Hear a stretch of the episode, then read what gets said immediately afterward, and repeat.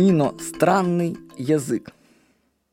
Рон Хаббард пишет, Единственная причина, из-за которой человек бросает учебу или сбивается с толку, либо становится неспособным к обучению, заключается в том, что он пропустил слово, которое не было понятно.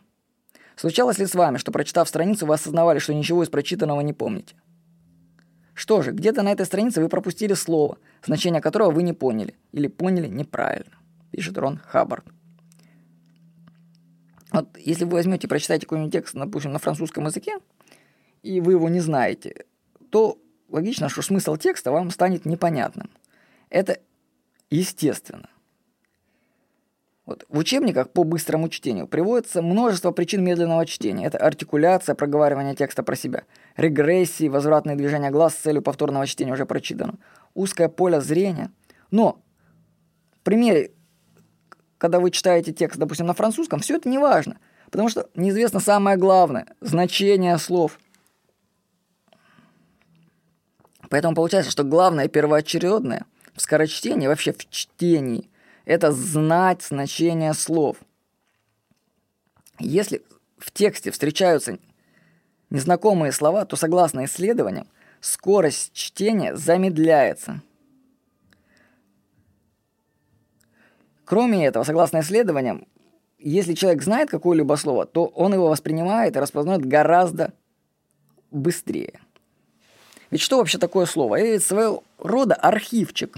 Как на компьютере мы архивируем файлы, чтобы уменьшить их размер, так и слово сжимает в себе другие слова.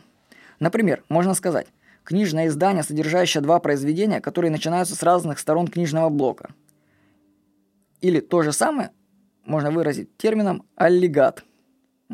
Видите, я даже такого слова тоже не знал с вами. Вот.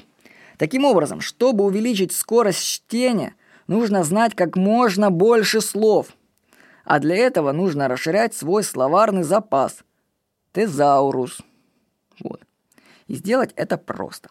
Нужно найти словарь по теме, которую вы изучаете. Это можно бумажный или электронный словарь. И иногда на досуг его подсчитывать. Вы удивитесь, узнав, как много слов существует – Например, мне была интересная информация по оформлению текстов.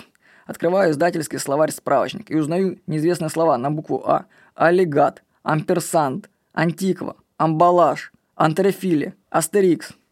О. Знаете, обычно слова учат при изучении иностранных языков. Но почему вместо того, чтобы учить иностранные слова и вообще заниматься английским языком, вот ну, у нас миллион людей, наверное, учат английский язык, а почему бы русский не поучить? Гораздо больше толку было бы. То есть, вместо того, чтобы учить английский язык, это само тоже по себе неплохо, но можно с таким же успехом и большим учить русский. Что я, кстати, и делаю. Я лучше учу русский, но не учу английский. Так что вот, читайте словари и узнавайте новое из них. Это не только увеличит скорость вашего чтения, но и ускорит мышление. С вами был Владимир Никонов.